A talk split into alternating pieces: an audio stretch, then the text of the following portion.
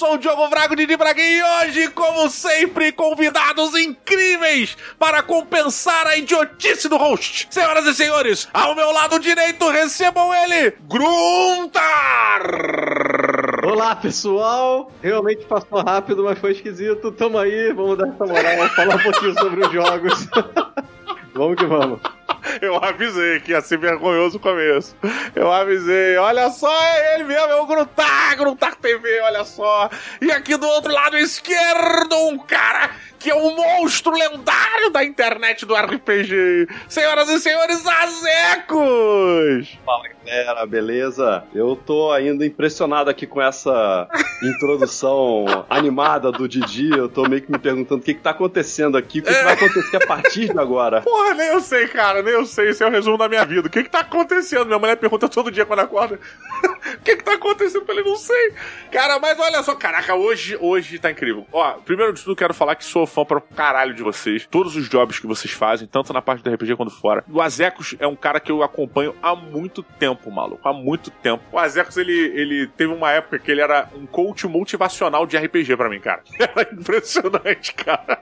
Eu assisti uma palestra tua, Zecos, e assisti algumas vezes essa palestra no aquele World RPG Fest. Acho que foi quando o Ian Livingstone foi. Você fez uma palestra irada falando sobre RPG, mega motivacional, puta maneira pra caralho. E eu lembro que na época, isso foi acho que em 2011, foi isso? 2011? Uma que eu tenho no YouTube foi em 2016 e eu fiz uma outra também na World RPG Fest em 2017, mas essa a gente acabou não gravando. Porra, não, mas eu acho que é uma palestra mais antiga, cara. Não, então não é 2011, 2000. Cara, engraçado, tu tava muito novo, Zé. Tu tava muito novo, cara, na palestra que eu vi tu fazer. Muito obrigado. Mas, assim, a época em que eu era muito novo já passou há muito, Muito tempo, tá? em 2011 eu já não era muito novo.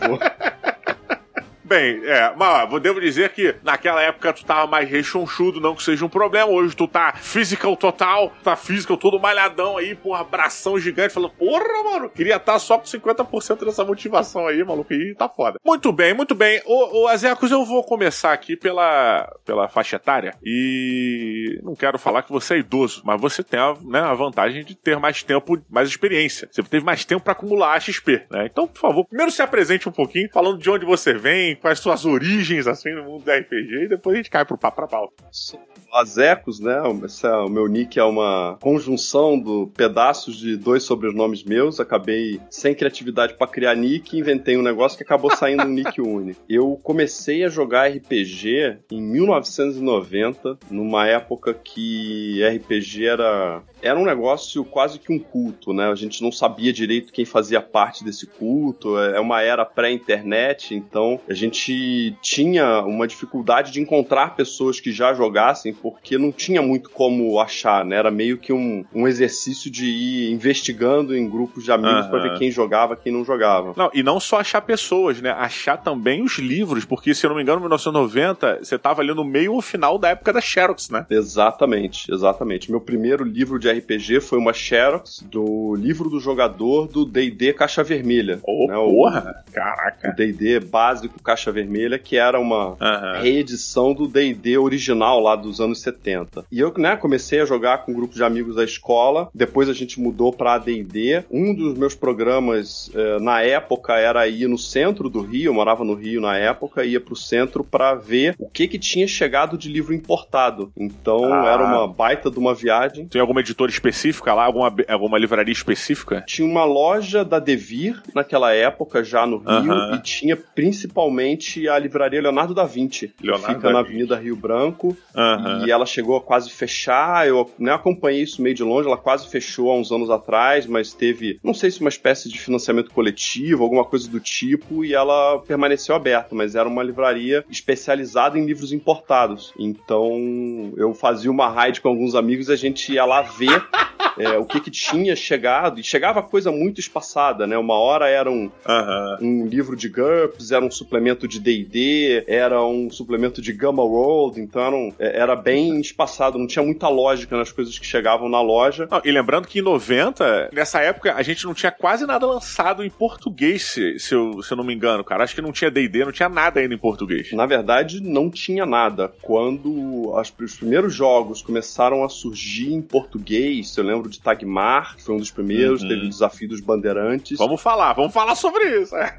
isso já foi mais ou menos meado dos anos 90, lá no início, né? É nos anos 90 que surge a Dragão Brasil também, mas Sim. quando eu comecei a jogar foi início de 1990, a gente não tinha nada em português. E, e parte do que eu aprendi de inglês nessa época veio de RPG, veio do, de eu ter que sentar Verdade. com um livro de regra, com dicionário do lado, dicionário em papel, lembra, uma era pré-internet, e ir lendo o livro, tentando entender, olhando no dicionário. Então era, era, era muita vontade de jogar RPG pelo trabalho todo que dava. E eu, enfim, comecei a jogar nos anos 90, eu tive momentos onde eu joguei mais, joguei menos ou não joguei nada. Joguei já um bocado aí ao, ao longo do tempo e vou passar a palavra pro Gruntar, que eu já falei muito. Não, e tranquilo, tranquilo. Pô, e você, Gruntar, começou como? Veio de onde? Não, eu ia falar, cara, metade do programa eu nem me apresentei ainda, pô. Roseto fala pra caceta, maluco.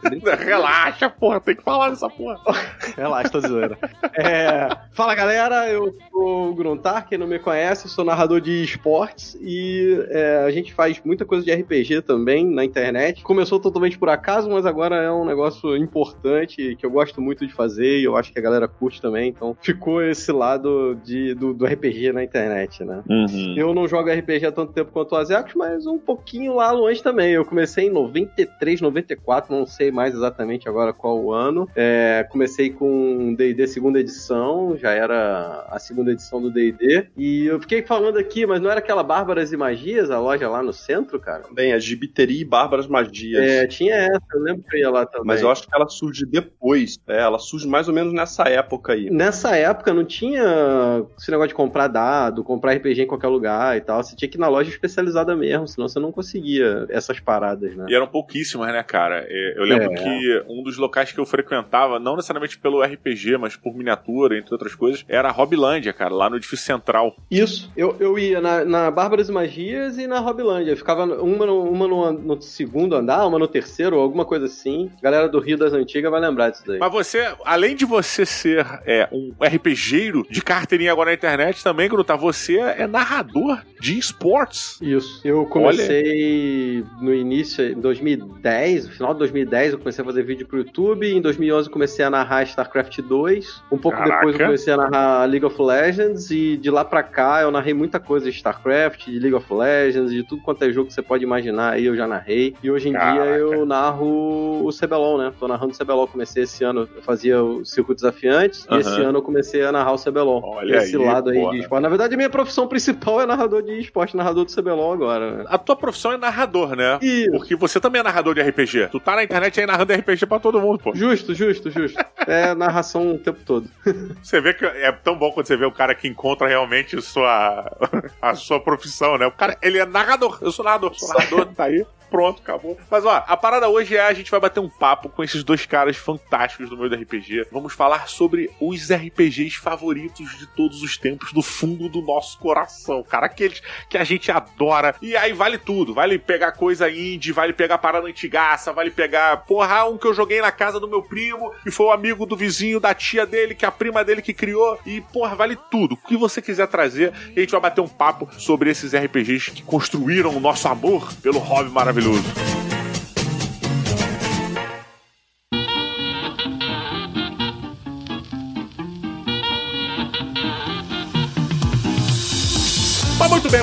Vamos, para a pauta que interessa. Hoje nós vamos falar dos nossos jogos favoritos de todos os tempos, como eu já mencionei aqui. Vamos trazer aquela coisa das antigas ou aquela coisa mais recente que, que puta, marcou o coração. Tem aquele espacinho, aquele que você não vai passar para frente nunca vender jamais. Não sei se vocês são de vender ou não RPG, mas vamos começar. Zecão, o que, que tu traz pra gente aí? O seu jogo assim que fala, pô, meu irmão, esse aqui é um dos meus jogos favoritos de todo, meu sistema favorito de todos os tempos. Sou muito suspeito para falar, porque como eu comecei jogando Dungeons and Dragons e joguei um monte de, de edições, eu só não joguei D&D quarta edição, então eu joguei uh, o básico, joguei AD&D segunda edição, joguei terceira edição, 3.5 e quinta edição. Então, D&D tem um, um cantinho especial no meu coração. Fantasia medieval uhum. é um negócio que eu curto muito, né? É. Não só joguei, como li algumas coisas de fantasia medieval na adolescência, né? Senhor dos Anéis e Hobbit, uhum. a saga de Dragonlance. Eu era um colecionador fanático de Conan, da Espada Selvagem de Conan. Porra, legal. Então, tudo que era relacionado à fantasia medieval eu curtia. Mas pensando aqui, cara, tem um sistema que eu joguei lá nos anos 90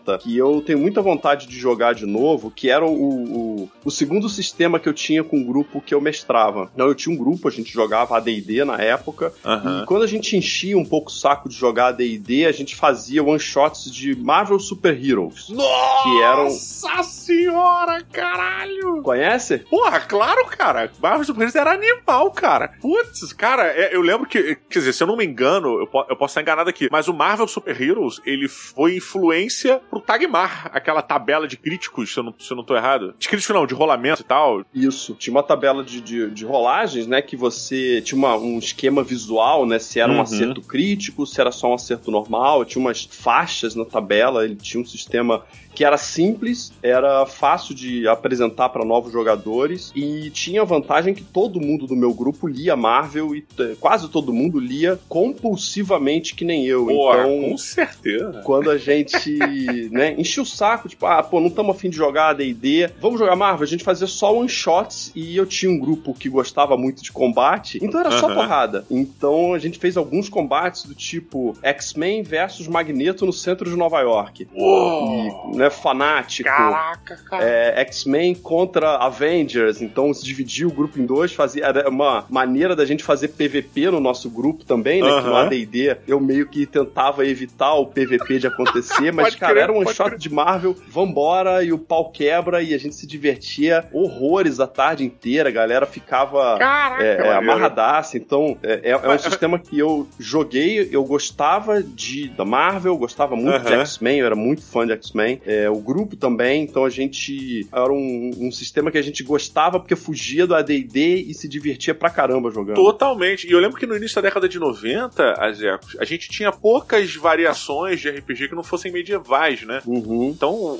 pô, pegar um Marvel Super Heroes, cara, puta, era absurdo. Eu sei, ah, tem o GURP Supers, né? Tinham outros sistemas lá que você até podia jogar, mas, cara, os X-Men nos anos 90, eles eram um símbolo pra gente no Brasil de muita parada, cara. Sim. O, o, sim, cara, sim. você poder controlar um desses caras ou lutar contra um deles, lutar contra o mesmo vilão que o Wolverine lutava, cara. Do caralho, mano. Porra, eu lembro que era, era pessoal e físico pra mim, cara. Tipo assim, eu jogava RPG, sei lá, eu jogava o, o Tagmar, sentava pra jogar, porra, eu jogava lá, era, era o meu personagem. Quando eu jogava Marvel Super Heroes, cara, ele se tornava uma coisa pessoal. E eu lembro de estar jogando e na hora que o mestre tava narrando a aventura, eu tava em outro lugar e aquilo que ele tava descrevendo ia aparecendo na minha cabeça cabeça, nos meus olhos, eles enxergavam o que o mestre estava falando. De tão mongoloide e, e pessoal que era parada, cara. Era assustador. A definição de RPG aí, né, maluco? É? É, isso aí. É isso aí. Ué. Eu não tive acesso ao Marvel Super Heroes nessa época, não tinha, não fazia ideia, mas eu tinha o Gup Supers, que você tá falando aí, que tinha em Sim. português, inclusive, né? Eu lembro que eu tinha o livro em português, era um livrão gigante do GURPS, assim, que era ruim até de guardar e carregar, mas era um Porra, livro enorme e eu tinha o Super Hero. E eu lembro dessa parada que eu fiz uma campanha de Supers que é, foi a primeira vez que eu fiz um, um, um, jogador que traiu o grupo. Até tem rolado esse assunto na minha live, mas. É... Eu lembro disso aí, que um dos personagens fez um cara que tava manipulando ali o grupo e tal. E era maneiríssimo mesmo o Super Hero. O Marvel Super Heroes, ele foi um dos sistemas que eu só joguei graças a Xerox. Eu não lembro como eu, uh -huh. eu acabei tendo acesso a uma Xerox. Eu tirei Xerox de uma Xerox e a gente começou a jogar. Então, só pra ilustrar o quão difícil era a gente ter acesso a livro nessa época. Não, e, e Execos, nessa, assim, todo o meu início de, de RPG, todo, todo, ele foi pautado em Xerox. E eu acho que eu só comecei a jogar com o livro oficial quando eu fui, se eu não me engano, na RPG Rio de 93. E aí lá você tinha os stands da galera vendendo a porrada de coisa. E eu lembro que quando eu fui, eu tava tão empolgado para ir na RPG Rio que eu fui pro meu avô. Falei, vô, eu vou num grande evento que eu adoro. Aí expliquei, meu avô cagou porque eu tava falando, mas ele sabia que era uma coisa importante para mim. Ele falou, Diogo, toma aí 100 contos. Não sei se era 100 reais, o que, que era, na verdade, mas ele me deu, tipo, um valor maneiraço de grana, sacolé. E eu, tipo, uou! E, cara, eu sempre fui fudido, eu nunca tive grana suficiente para chegar e comprar gibi à vontade, nem essas porra. E aí, quando ele me deu essa grana, eu, caralho, enlouqueci. Quando eu cheguei na RPG Rio, tava aquele, puta, tinha tudo, cara. Eu podia comprar o que eu quisesse. O caralho! E a partir daí, acho que foi 93 ou 94. A partir daí, o meu, o meu RPG deixou de ser um RPG encadernado da Xerox pra se tornar um RPG comprado. E sem contar também que no 93, 94, você já tinha mais coisas sendo vendida aqui, né? Porque no início anos 90 final dos anos 80, não tinha nada para vender, não tinha nada. A gente teve o Tagmar, que foi lançado em 1991. É, eu tenho, inclusive, a primeira edição dele, do Tagmar, é, impressa e tal. Puta, eu amo de paixão pra caralho, mais tarde eu falo. Mas e o resto era Xerox, velho. Era tudo Xerox também, cara. Era uma época difícil para jogar RPG, tu tinha que ser um desbravador, mal. Não, o D&D Caixa Vermelha, que foi o primeiro que eu comecei a jogar, eu falo Caixa Vermelha porque o D&D na época, ele é, não era um livro único com todas a, a, as regras de classes, né? Você, o, a Caixa Vermelha era do level 1 a level 4. A Caixa Azul era do level 5 ao level 8. Então ele tinha uma divisão por níveis, então você não sabia, se você não comprasse as cinco caixas, você não tinha acesso a todas as magias, a todas uhum. as é, perícias de classe. Então a Caixa Vermelha era a primeira, eu acabei tirando uma Xerox, mas depois eu consegui comprar as três primeiras caixas do D&D. Mas eles eram mais fáceis de xerocar porque era capa mole. Eu joguei pouco tempo o D&D Caixa Vermelha, né, o D&D básico, e logo a gente mudou pro AD&D. O AD&D já era capa dura, com uma encadernação mais delicada, né, não era com grampo, então não era, assim, na verdade eu não conhecia ninguém que tinha livro de AD&D que deixasse é, alguém xerocar, porque ia ter que abrir o livro, esgarçar o pode livro. Crer, pode crer. Então, aí no AD&D eu não tive xerox nenhuma, pelo menos dos livros básicos, eu tenho um, um ou outro suplemento que eu tenho até hoje aqui de, de xerox, mas no AD&D foi quando eu comecei realmente a, a colecionar os livros originais. Mas, Ozecos, quando você fala do, do Caixa Vermelha, é, eu lembro que a Grow, não sei se o Gruntar também lembra disso, a Grow lançou Lembro. uma. Lembra daquela caixa com o dragão vermelho na capa, Isso. puta animal pra caralho? Era essa que tu comprou? Teve uma caixa, eu acho que essa da Grow não é exatamente a caixa que eu tinha. A caixa que eu tinha, ela tinha o tamanho de um livro de RPG normal, uma caixa de A4. Eu lembro que essa da Grow, se eu não tô enganado, era uma maior, que parecia mais uma caixa de board game. É Era, era uma caixa de board game, era uma caixa de board game, com certeza. Essa era da Grow. Essa era da Grow. A caixa vermelha, ela tinha mais ou menos o tamanho de uma folha de papel A4, pensando em termos de né, largura e comprimento. Queria entrar num ponto sobre o X-Men, cara, sobre o Marvel Super Heroes, que você colocou, e aí queria que o Gruntar também é, me desse a opinião dele. Uma das paradas que são muito confusas, principalmente quando a gente é menor, é mais novo, né? É adolescente, caralho, é o PVP, né? e, e eu, eu, não sei se você, mas, cara, a função do mestre quando você é moleque não é nem narrar aventura, é evitar que seus amigos saiam na porrada por causa de alguma divergência no jogo. O cara, o mestre, ele tenta evitar, mas sempre tem um, o ladrão, o ladino vai tentar fazer um pickpocket no amigo e tal, sempre dá aquela merda e, e não sei o quê. E quando você liberava, eu queria saber como é que era quando você liberava o PVP, cara, no Marvel Super Tem aqueles filmes de um dia sem lei, sabe? Libera, tipo, abre os portões do apocalipse e os jogadores botam toda a selvageria para fora. Era bom porque me ajudava na mesa de AD&D, porque uhum. os caras podiam fazer o que eles quisessem, né? Um contra o outro e então ficava um zoando o outro, um batia no outro. Tipo de purge, é, né? Isso, isso. Cinco minutinhos sem, sem perder a amizade, né? Isso.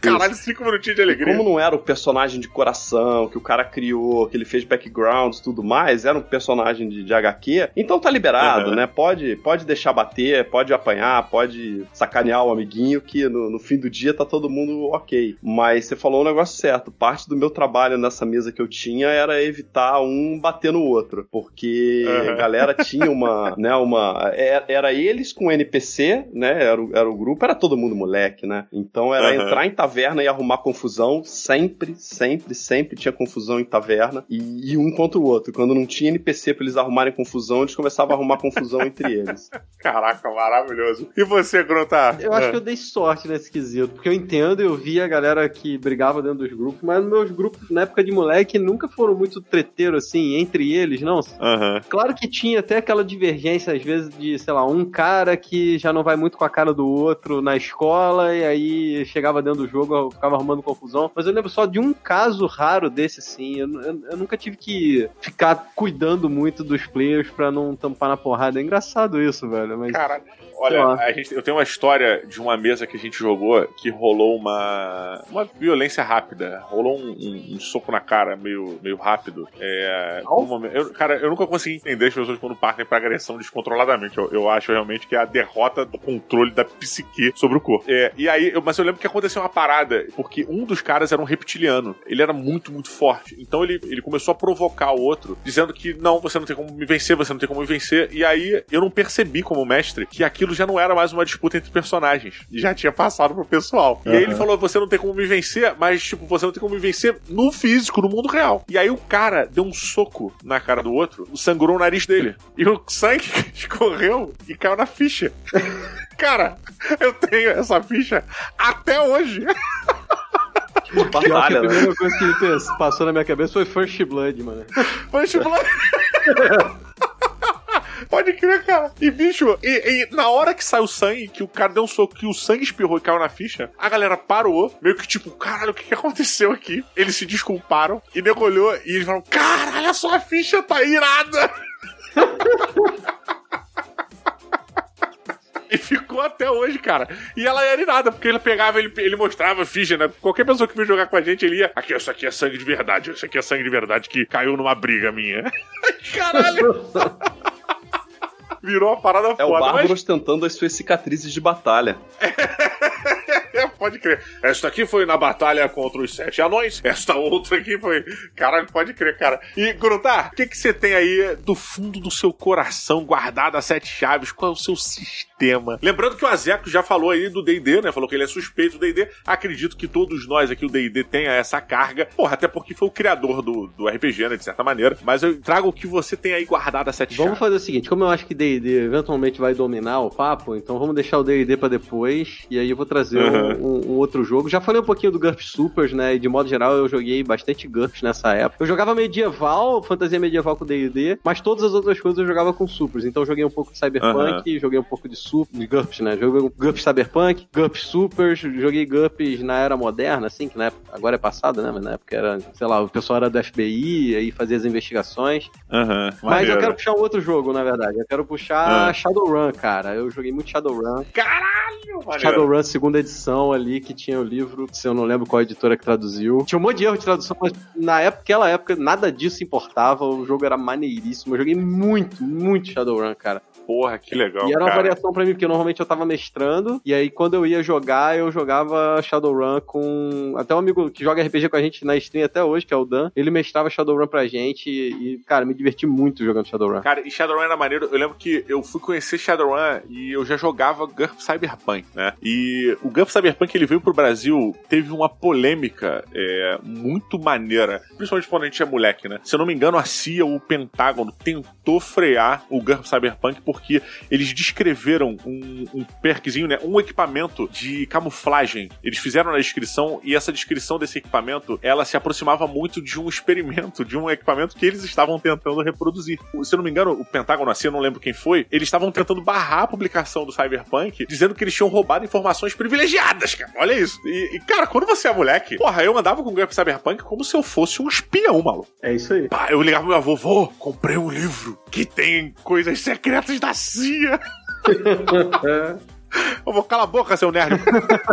Cara, mas o, o, o, Shadowrun, ele foi maneiro porque eu jogava o Cyberpunk, como eu, como eu disse, né? E quando o Shadowrun chegou, cara, primeiro que as artes do Shadowrun, elas eram inacreditáveis. Sim. Eu tenho agora, eu tenho segunda edição aí e tal. Era uma parada que eu nunca tinha visto, cara. Eu, eu, eu nunca fui de ter D&D, sacolé. Então o D&D sempre teve o, o, livro de monstro, o cara, ele sempre teve artes fabulosas. Mas eu não tinha essas paradas. O, o Shadowrun, maluco, ele trouxe essa, esse futuro high-tech, sabe? Cyberpunk mesmo, com tecnologia, não sei o que, índios e magia misturado com eletricidade e tal, não sei o que. Puta, cara, foi uma parada bizarra, cara. Eu, eu achei realmente fabuloso. Joguei muito pouco, cara. Gostaria de ter jogado mais, né? É, a gente teve agora o lançamento, tem uns dois anos, pela editora New Order, da quinta edição, se eu não me engano. Isso. Né? Eu participei da, da, do trabalho deles, eu tenho aqui a quinta edição. Ficou muito maneiro da New Order. A gente jogou até umas duas séries no canal de Shadowrun. Não, a gente teve no, no, no meu canal, eu joguei, o Gutar participou. Foi até o Salazar que mestrou, né? É, uma foi o Salazar, a outra foi o Pug, né? A gente mestrou uma parceria com a New Order pro financiamento coletivo. Eu não cheguei a jogar nessa época, eu tinha o livro de Shadowrun segunda edição, que é um livro que eu consegui, né? Eu troquei um livro meu de AD&D com outro cara de Shadowrun, tipo, olha, ah, vamos, vamos, você me empresta esse livro, eu te empresto esse, e foi aquele livro que foi e nunca voltou. Eu tenho esse Shadowrun uhum. segunda edição até hoje aqui, mas na época eu acabei não jogando porque eu tava mestrando AD&D, mestrava Marvel e ninguém do meu grupo queria mestrar. Eu falei, pô, cara, eu não vou meter a cara em mais um sistema aqui. Então, se ninguém quer mestrar para mim, eu vou ficar aqui com esse livro de colecionador, mas vou deixar para uma outra oportunidade. Acabei não jogando na época, mas eu tinha ficado impressionado com isso que você falou, né? Misturar é, bruxaria com hacker, com espionagem, com é, é, moto. Eu fiquei maluco com o sistema. Uma pena não ter conseguido jogar na época. E é engraçado que a gente falando disso agora, hoje, não parece tão espetacular assim, mas na época, velho, era um negócio sensacional. Isso foi, sei lá, em 97, quando eu jogava muito Shadowrun, talvez um pouco antes, até 95. Eu me perco, cara, cara né? década de 90 eu uhum. me perco aí, não, não, lembro direito o que, que era exatamente, qual, qual lugar, mas, mas era um negócio novíssimo, assim, completamente diferente. E a gente tá falando de uma época, a internet chegou no Brasil com mais força em 92, 93, uhum. né? A gente começou a ter internet de escada e o caralho perto dessa época aí. Então, assim, a gente tava num, num momento onde a internet era um cocô gigante, e aí, de repente, o cara lançou um livro de RPG onde você é um hacker que você conecta um fio na parede e você hackeia um caixa eletrônico, pega o teu dinheiro e entra na sua moto voadora. Tipo, uou! Sacolé. Era inacreditável, cara. Era intercomunicadores, puta, drones. Caralho, cara, é, é surreal, assim, surreal. Era, era realmente, pra mim, foi o, o GURPS Cyberpunk e o Shadowrun realmente foram pontos de, tipo, visão do futuro animais, assim, de eu poder ser, sabe, tipo, o Decker do Blade Runner, sabe? Uhum. Tipo, era animal, cara, maneiríssimo, assim. Você acha que o que te levou a, a gostar do Shadowrun foi mais o sistema de regras ou foi mais essa possibilidade de entrar nesse universo diferente do fantasia medieval? O que, não, que foi? Não, eu acho que o sistema de regras, cara. Porque era muito acostumado com o D&D, com GURPS, e o Shadowrun era completamente diferente, era esquema de D6. O GURPS era D6 também, mas o, o, o D6 do Shadowrun era diferente. E eu lembro que tinha, por exemplo, você, tinha uma metralhadora, só que a metralhadora você podia dar um tiro só, você podia dar uma rajada com três, ou você podia dar uma rajada uhum. contínua. Então, assim, era muita variação. E fazia muita diferença na hora do combate, entendeu? Dependendo da situação, uhum. você tinha que dar um tiro só, dependendo da situação, você tinha que largar o dedo. E essas coisas, assim, eu acho que era bem completo. Por mais que talvez tivesse alguns problemas, mas para mim, pra gente jogando, era muito, muito maneiro, cara. E, e, a gente teve umas situações épicas, assim, jogando. Eu, tanto jogando, eu, eu mestrei um pouco de Shadowrun também. Tinha um amigo meu que uhum. a gente fez um negócio de guerra e tal, e aí ele queria roubar um tanque. Ele falou assim: quero roubar um tanque! é um tanque do exército, tipo isso. O Jerel, um amigo nosso, abração pra ele. E, e foi umas paradas épicas, assim, sabe? Eu quero roubar um tanque! Tá? A gente ficou a aventura inteira tirando saco. Falei, cara, quer dizer, vou deixar esse maluco roubar um tanque. Deixa eu te fazer uma pergunta, já que você tem uma experiência de alguém que roubou um tanque. Eu nunca parei pra pensar nisso e agora me veio. O tanque você liga com a chave, tipo carro? Ou é no controle, ou é um botão, uma alavanca? Como é que liga um tanque? Puta, maluco, sei lá, cara. eu roubou um tanque. Azecos, você que tem mais experiência de vida, você, como é que se liga um tanque, cara? Cara, eu acho que é chave, sim, mano. Mas não cara, sei. Deve ser chave, uma alavanca, sei lá. É. Depende do tanque que nós estamos falando. Nós estamos falando de um tanque da, atual ou um tanque de, de, de cyberpunk? Eu acho que tem diferença. Pode crer. Total, total. Se o mestre quer facilitar a vida, era só uma chave. Se ele quer dificultar, ia ser, por exemplo, o DNA. O cara tem que botar o sim, polegar, sim. vai escanear a impressão digital, e vai medir o suor do cara, vai pegar o DNA do cara. Aí o mestre pode inventar. Porra, mas se eu fizesse isso, o cara só ia ter que trazer a cabeça do, do, do maluco, é. do motorista do tanque. Era isso que ia ia trazer a cabeça do maluco, pingar o sangue lá e pronto. Olha, eu, eu acho que se for chave mesmo, deve ser uma enrolação pra caralho. Imagina só, você tá lá no quartel, na base de tanques, tem 170 tanques. Maluco, tu tem que ter 170 chaves penduradas na parede pra você. E a galera fudeu o ataque, todo mundo pro seu tanque. Aí vai cada um pegando a sua chave lá, puta. sei lá, sei lá. Se eu, fosse general, eu ia botar. Meu irmão, é só ligar essa porra e sair. Por que quem é que vai roubar um tanque tirando os amigos do Brutar? Porra, ninguém. Você não vai estacionar o tanque na, na, na, rua, vai trancar ele e botar a chave no bolso, né? Pode crer, cara. Deixa eu ir ali na loja ali, tranco o tanque, ligo o alarme pip, pip, e vai embora. Tem que tomar cuidado pra não deixar a janela aberta, mano. É. Pelo menos você não vai ter dúvida que nego não vai tentar te roubar, né? Dentro do carro, né? Vai ser meio, é meio, bem mais seguro. Cara, eu lembro uma parada de, de futurista, é, eu não lembro agora se foi no Shadowrun ou se foi no Cyberpunk, que a gente tentou criar o conceito, né? Pegou o conceito do tapete voador e a gente tentou fazer isso. Então tinha um cara que era engenheiro eletrônico e ele tentou construir um tapete voador. E a ideia do tapete voador era que a gente ele ficasse vinculado às botas de um dos players para que ele pudesse meio que surfar, sacolé? Com o tapete. E aí ele não, não, era uma prancha porque ele queria levar a galera. E ao mesmo tempo, assim, o cara, puta, ele deixava a galera no topo dos prédios, saía voando, isso aqui, dava tiro, trocava tiro, pulava do tapete e caía no ar, pegava tua parada, depois ele voltava pro tapete, o tapete voltava pro pé dele. E foi uma parada maneiríssima. Só que ele tinha que fazer teste para construir o tapete, né? E aí ele falhou miseravelmente no teste de engenharia, no diversos testes de engenharia. E eu não falei para ele que ele tinha falhado. Ele ia ter que descobrir na hora, né? E aí no primeiro voo dele, meio que doente verde, quando o tapete ejetou, começou a subir, a conexão entre a bota e o tapete foi mal feita. Então ele não conseguiu se prender. Então, ele, o tapete, porra, meteu a terceira, embalou, ele ficou para trás, ele caiu do alto do prédio lá, foi muito maneiro, cara.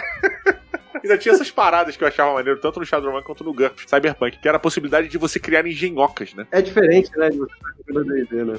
Muito diferente. É, o mundo tecnológico abre possibilidades que numa fantasia medieval você não tem, né? Isso é que me, me chamou a atenção no Shadowrun na época, né? Você ter regras específicas para hackear terminais, hackear uh -huh. centrais. Então uh -huh. isso, é, para quem só jogava, eu só jogava Marvel e, e AD&D na época. Então poder ter esse tipo de possibilidade eu fiquei bem, bem impressionado. Porra, Le legal que teve uma diferença grande do Shadowrun da segunda edição, que é das antigas, para essa da quinta agora. Eu não peguei as edições edições do meio, né? Mas é que naquela época era internet de escada, era um negócio muito difícil, complicado. E hoje em dia uhum. tem Wi-Fi sinistro. Você imagina no futuro como é que é esse Wi-Fi, né? e aí muda muito. Antigamente tinha a questão de, de pro mestre, eu, eu pelo menos usava muito isso, os personagens queriam hackear alguma coisa, eu falava que o cara, nossa, tem que acessar o terminal X. E o terminal X, os caras tinham que invadir a empresa para chegar lá, era uma merda, né? Então uhum. fazia aventuras baseadas nisso. E aí, na quinta edição, como você tem um acesso muito mais fácil à rede, à internet, você muda um pouquinho o tom da, da, das aventuras por conta disso, né? Não, e fora, por mais que o cara tente isolar um terminal que não tem conexão com internet para armazenar as informações, se ele quiser fazer isso, ok, você vai, aciona seus mil drones que você tem, os seus drones vão lá e hackeiam a parada e você continua a um quilômetro de distância, tipo, controlando os bichos, assim. Realmente é, é, é muito maneiro. Deixa eu dar o meu, o meu favorito aqui de todos os tempos, do fundo do meu coração, cara, eu não tenho como não trazer para essa mesa o primeiro RPG brasileiro aqui que já mencionamos ele, que foi o Tagmar. Mas Tagmar. o Tagmar, ele foi o responsável pelo meu tempo de hobby, cara. E, o Tagmar, eu tenho uma campanha de Tagmar que ela ficou ativa por quase 15 anos. Louco. Foi, cara. A gente jogando, eram três jogadores fixos e dois que eventualmente jogavam. Mais dois que eventualmente participavam. E, e foi, era uma aventura com a galera, era a galera do prédio. Na verdade, tinham dois, tinham dois não, tinham mais cinco pessoas que eventualmente participavam. E naquela época era difícil jogar com menina, cara. Não tinha muita menina, eu pelo menos não conhecia no meu círculo é, de amizade meninas que gostassem, assim, de jogar, que tinham aquela dedicação e vontade e tal. E lá no prédio, a gente conseguiu que uma das meninas ficasse amarradaça então, eventualmente, ela participava. Não era sempre, não. Mas eventualmente ela participava. E era muito maneiro que quando ela participava, dava outros ares pra aventura. Você tinha uma outra pegada, outra visão, completamente diferente. A gente era meio bitoladão, sabe? Era tipo, ah, porrada, porrada, porrada. E ela ia, tipo, via um grupo de pessoas cercavam a caravana na estrada. Ela, ah, nós queremos as mercadorias. Aí a gente já sacava a espada dela. Por quê? Não, assim, por quê? Os caras estão roubando. É, não, calma, vai que eles querem uma parada, a gente pode tentar achar o meio do caminho aqui. É de caralho.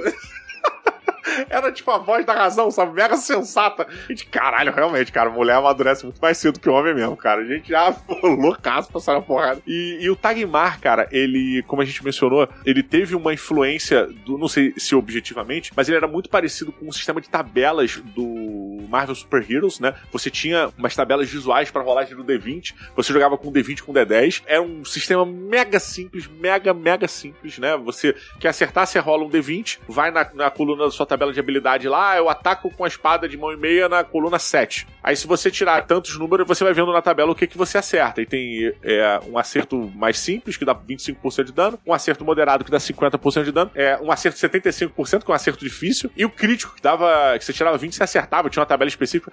E, cara, é, as porradarias, elas aconteciam tão rápidas. Era uma parada tão simples perto, por exemplo, do GURPS, saca? Você simplesmente chegava, rolava o dado, porrada e acabou. Puf, acabou. Não tinha ataco, não tinha, sabe? Era isso, foi. Você cruzava a tabela e tava o resultado. Cara, a gente jogou tanto, tanto, tanto, tanto. Eu tenho um carinho tão grande pelo Tagmar, cara. Eu tenho uma, uma parada que é, é, meio até muito mais emocional do que racional, assim. O meu personagem, que era o William Wallace na época, que é esse personagem que fez essa campanha de quase 15 anos, é, apesar de terem sido 15 anos, ele ficou no nível 8. Foi o máximo que ele conseguiu chegar. Ele não evoluiu tanto, assim, não chegou nível épico, nível Deus, nada dessas porra. Ele parou por lá. E, cara, eu tenho muito a agradecer a galera que fez o Dagmar, porque foi o que sustentou, me sustentou no RPG durante anos e anos e anos. Tem os livros até hoje, tem milhares de tabelas, os complementos, as aventuras. É, puta, tem tudo e acho a arte, a arte, cara, é um ponto pra se falar do Tagmar. É, era uma arte meio pulp, cara. Não tem muito tempo pra atualizar o Tagmar, né? É, eles começaram uma campanha de OGL, né, se não me engano, acho que é isso, que é Open Game License, é, onde você pode baixar, você pode imprimir se você quiser, você pode jogar, você só não pode vender o sistema. Então eles agora estão na terceira era do Tagmar, né? estão lançando o Tagmar 3 nesse mesmo formato, se eu não me engano. Tem tempo que eu não acompanho, cara. É engraçado, eu não, eu não tive contato com o Tagmar, cara. Eu não, não sei te explicar porquê, sabia que existia, mas eu não, não, não, não tive contato com o Tagmar. É, Porra. Exato entendo também. Cara, sabe por que, que eu tive muito contato, eu acho eu? O Tagmar, ele era um sistema 100% em português. E o inglês, para mim, sempre foi uma barreira. É, não quando eu jogasse D&D com os amigos, etc. Jogava. Mas quando eu tive a possibilidade de pegar o Tagmar, eu comprei o Tagmar em 91, no lançamento dele, cara. Eu tava lá e comprei o Tagmar em 91. Então, tipo, quando eu comprei, foi o primeiro livro de RPG que eu devorei. Que eu tinha acesso a tudo, eu podia entender o que tava acontecendo. Eu, eu chegava e explicava as regras, saca? Então, puta, foi para mim um turning point, assim, sabe? Eu realmente consegui dar asas à minha imaginação, porque quando eu jogava com a galera, eu nunca mestrava porque eu não sabia as regras. Eu não tinha os livros para ler, eu não conseguia ler os, os livros em inglês uhum. e tal, então não tinha esse acesso a essas paradas. E no Tagmar não, no Tagmar era tipo, agora voa, bruxão, vambora, moleque, porra, agora cria tuas aventuras aí, caralho. Então foi esse, isso foi muito marcante para mim, saca? Essa questão do, da língua, cara. Chegou a jogar é, Tagmar ou Azecos? Não, cara, não cheguei a jogar, não, também não lembro direito porquê, é, mas eu lembro que foi um movimento bem bacana né? Conheci pessoas que jogavam e justamente por causa dessa barreira do idioma. Eu lembro que tinha, é, né? Eu acabei depois de um tempo conhecendo outras pessoas que jogavam, jogavam AD&D também e, e era interessante que de vez em quando conversando com pessoas de outros grupos ou com outros mestres, a gente tinha visões bem diferentes de como uma determinada regra funcionava, porque como ninguém era fluente, cada um acabou interpretando a regra de um jeito. Maneiro. E um, por exemplo, um mestre ensinava outro que também não sabia inglês direito então meio que as mesas tinham algumas regras que eram da casa, mas que a gente achava que era original. E, o Tagmar, de certa forma, é, é, tinha essa, né, a tradição oral uhum. na, na, na, preparação, no treinamento de novos mestres. E o Tagmar possibilitou o pessoal é, jogar em português. Então eu conhecia grupos que pararam de jogar D&D, passaram a jogar Tagmar, porque todo mundo ia poder entender as regras direito, não ia ficar esse debate se, se hoje, né, quando a gente fala de regra de D&D, é, antes de ter a tradução, é, já tinha divergência, né, a gente tentando entender o que, que uma regra regra quer dizer ou não quer dizer, e com todo o cuidado que os game designers têm na, na descrição de regras depois de décadas de experiência, imagina lá nos anos 90, né? Então tinha Sim. muita regra da D&D que era obscura. Descrição de magia era uma, um, nossa, virava debates infinitos na mesa, porque a, a, descrição não era bem feita e a galera não entendia inglês direito, então era uma, uma confusão. Então Tagmar é bacana porque possibilitou mais pessoas terem acesso de uma forma mais correta, mais mais organizada a, ao é. sistema. Não, e Tagmar teve uma, uma revolução importante que o Tagmar fez, que foi compilar todas as regras num livro só. Então, quando o Tagmar lançou, primeiro que ele sofreu um pouquinho de preconceito no lançamento dele, porque a galera tava, ficava comparando direto ele, falando que era uma cópia de D&D. Ah, essa cópia de D&D, essa cópia de D&D, essa cópia de D&D. Ele não é uma cópia de D&D. É óbvio que você vai estar falando de RPG, tem como você não falar de D&D. O D&D foi né, o primeiro de todos, né? Mas ele, pra mim, pelo menos, eu não acho realmente que ele seja uma cópia de D&D. Até faço mais comparação com Marvel Super Hero do que com Dungeons and Dragons. É, mas o lance era o D&D nessa época, ele vinha completamente separado. Você tinha o, o MERPs, que era aquele Middle-earth é, é, roleplay. Do Earth Role Playing. Era dos seus Eu anéis. joguei um pouco de merda. Pois é, e o MERP, ele era um RPG que era uma compilação de um outro RPG, que era aquele... É... Caralho, tinha e-mail não? Holy Master. O Master. Holy Master. Porra, o Holy Master era um inferno. O Holy Master era um milhão de compêndios, era um Sim. milhão de livros, cara, que você tinha que carregar e o caralho. E o, MERP, ele foi uma tentativa da mesma editora de compilar aquelas regras com menos coisa, né? Botar, tipo, juntar as paradas e tal, deixar ele mais simples. Então já foi uma compilação. Eu lembro que eu joguei.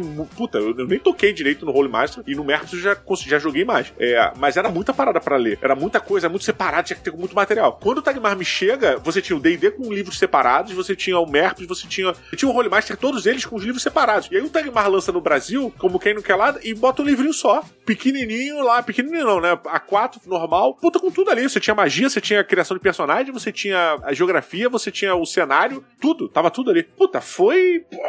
do caralho, cara. Foi uma evolução pra. Porra, cara, foi foda, foi foda. E sem contar no detalhe, o último detalhe que eu tenho pra falar sobre o Tagmar, que eu tenho várias coisas pra falar sobre o Tagmar, mas acho que pra esse episódio é a arte do Tagmar. A arte do Tagmar, ela é uma de uma preciosidade, cara. Porque eu não sei quanta grana tinha a GSA. GSA foi a editora que lançou o Tagmar. Cara, os artistas que ilustraram o Tagmar tinha artes que eram fenomenais. A arte da capa é um dragão, maluco. Animal. Mega bem desenhado, tá maneiríssimo e tal. Aí você abre a primeira página, a segunda página, tem um pequenino, que é um hobbit, né? Tem um, um hobbit desenhado. Maluco, erro. Tá com erro de perspectiva, erro de proporção das paradas. Tu fala, caralho, que merda é essa? E aí na página seguinte tem um puta desenho foda, cara. E na, se- na- logo depois vem um desenho merdaço. Então, tipo, ele, ele tinha uma vibe mega cult, porque ele, ele aceitava diversos estilos ali. E, e a, tipo, pra compor aquela mensagem que eles queriam passar. Eu, eu adoro isso, eu tenho até hoje. Eu tenho é, imagem do Tagmar enquadrada, cara. Em quadro. De tão fã que eu sou dessa porra, de algumas artes do Tagmar. É, puta, eu acho maravilhoso, assim. Tagmar realmente pra mim é o, é o- é o sistema que eu tenho guardado no fundo do peito, assim. E, puta, um dia eu quero jogar de novo a primeira edição com calma, botar na mesa, fazer uma campanha maneira só pra matar a saudade dessa época fabulosa do Tagmar, cara. Mas olha, já estamos aqui nos momentos finais deste episódio maravilhoso. Olha, não acabou e eu já estou com saudades, devo dizer. Não teve tempo da gente falar sobre quase nada aqui. A gente bateu muito papo, mas efetivamente a gente botou muito pouco livro em cima da mesa. É, então já deixo o convite aberto aqui pra vocês, pra vocês voltarem próximo programa pra gente continuar esse papo e falar sobre outras paradas também. Mas esse papo pra mim precisa continuar porque é muito carinho, muito amor, muita história envolvida aqui. Então eu queria agradecer a vocês dois, tanto a Zé quanto o Gruntar. Obrigado. Esses caras são os monstros da internet na matéria do RPG e entre outras coisas. Mas quando se fala de RPG, se você não conhece, não acompanha o Azecos e o Gruntar, você está errado, tá? Você está errado. Você precisa agora entrar na postagem, clicar no link, segui-los em todas as redes, acompanhar o trabalho deles, tanto no Twitch quanto em suas páginas pessoais, sem contar em eventos que eles estão fazendo aí pelo Brasil todo, não agora que é época de quarentena, mas quando a gente voltar a uma situação mais estável, eles estão por aí. É, Azecão, últimas palavras aí, última lembrança rápida de alguma coisa, uma menção honrosa que não pode deixar de passar nesse nosso primeiro episódio. Deixa a recomendação pro pessoal para conhecer o RPG chamado Fiasco. É Sim. um RPG inspirado em filmes de grandes golpes que dão muito errado. Ele é um RPG sem mestre. Na verdade, todo mundo mestra, cada um no seu tempo. Então é uma história que é construída coletivamente, onde não tem um único condutor da história. Ele tem em português, ele é editado pela Retropunk aqui no Brasil. De vez em quando não tem disponibilidade de livro físico, mas certamente tem o PDF para você baixar. Ele é um jogo que em três horas você faz uma sessão completa, né? Não, é, um, são, é sempre one shot, não existe campanha de fiasco. E ele é um RPG por ter essa característica de improviso, você joga, cria personagem na hora, joga na hora, a história surge na hora, ele ajuda muito a desenvolver roleplay, capacidade de improviso, quem é mestre vai poder perceber no seu nível de, de condução dos jogos de outros RPGs a influência de ser posto à prova no Fiasco. Então deixa essa menção honrosa aí, que eu acho que é um sistema diferente e que é muito divertido de se jogar. Cara, só na criação do personagem do Fiasco, a cu já cai da bunda, assim, de tão diferente que é. É, é uma parada. Eu acho que o Fiasco, como um todo, ele é uma obra que merece uma pesquisada de qualquer um, porque ele é muito diferente do que a gente está acostumado a ver. É, eu mencionei da criação dos personagens, mas a aventura por si só também, ela. Cara, tudo é muito maluco. Chega a ser maluco, cara, o Fiasco. É maluco, assim. E é irado de jogar. É irado de jogar. Teve um camarada meu, o Ricardo Malens, cara, que chegou a fazer um, uma aventura, uma expansão pro Fiasco, que foi publicada lá na, lá na Retropunk também, que são os 300 picaretas. Jogamos isso no meu canal, o Grutar tá participando dessa mesa, foi o jogo mais maneiro que a gente já teve de Fiasco ah, no meu canal. Olha aí que eu, maneiro, cara! Eu conheci Porra. o Malens na, na World RPG Fest aqui em 2015, se eu não me engano. Porra, que maneiro, cara. Velho, esse jogo tá lá no canal do Azelfos, quem quiser assistir, é, é muito maneiro, cara, de assistir. Eu, eu tava incontrolável nesse dia aí, maluco. Olha que maneiro, é verdade, cara. É verdade. Pô, que foda. O nome do jogo, né, que é no o 300 Picaretas, ele é um play, play set, né? O Fiasco você tem um conjunto de regras básicas, tem no livro, mas você joga em qualquer tipo de cenário que as pessoas criam. Eu mesmo criei um, deixei lá para download num, num, site que condensa vários playsets. E o 300 Picaretas ele se passa em Brasília e ele tem uma mecânica que ele chama que no final do jogo você tem que dar um batizar o jogo com o nome de operação como os nomes das operações da Polícia Federal. Então a gente deu o nome pro jogo de Operação Caldo de Cana. Então procura lá no meu canal Operação Caldo de Cana, que é muito divertido. Olha só, o link vai estar tá na postagem aí, galera, para facilitar vocês a chegarem lá. Cara, que maravilha. E você, Gruntar, sua última aí menção honrosa rapidinho nesse finalzinho. É, então, é, menção honrosa de jogo assim, eu, eu, eu não tenho, eu não sou um cara que variou muito nos RPGs. Eu acho que hoje em dia a gente tem uma gama gigantesca de RPG pra galera jogar. Tem várias editoras, um monte de coisa em português. Eu acho que tem para todo mundo. Mas eu vou deixar aquele alô pra galera que às vezes tá conhecendo aí o jogo, quer assistir um RPG. Eu e o Azecos, a gente faz muito disso. A gente faz normalmente online, mas tá tudo no YouTube. Então se vocês quiserem assistir campanha, de verdade, assim, do jeito que a gente jogava na mesa, a gente faz online, mas é, tem todos os elementos. Tem o canal da Azecos, tem o meu, a gente tem aí um monte de campanha. A Azecos tem o Rolo Dado, eu tenho Sombras da Guerra, tenho a Aventura dos Streamers, tenho é, muita coisa lá. Então se a galera quiser curtir, quiser assistir, quiser conhecer um pouquinho mais de como é que joga RPG, da raiz mesmo, pode assistir nossos canais aí que você vai ter uma boa, uma boa ideia. Só pegando um gancho no que o Gruntar falou, né, deixar o convite pro pessoal, tanto no canal do Gruntar quanto no meu, além de jogo, tem também vídeos falando sobre é, narração, sobre dicas, sobre é, né, situações específicas de jogo, então procura lá que tem bastante coisa para quem quer começar a jogar, isso que é importante. Maneiro, maneiro. Ó, tá tudo na descrição, é só você chegar e entrar, porque infelizmente estamos chegando nos últimos segundos deste barco maluco, onde falamos sobre os RPGs do fundo do nosso coração. Azecos Gruntar, muito obrigado, cara, pela participação, foi excelente. Vocês que ficaram até aqui, muito obrigado pela audiência, muito obrigado pela parceria. Nos vemos no próximo programa e valeu!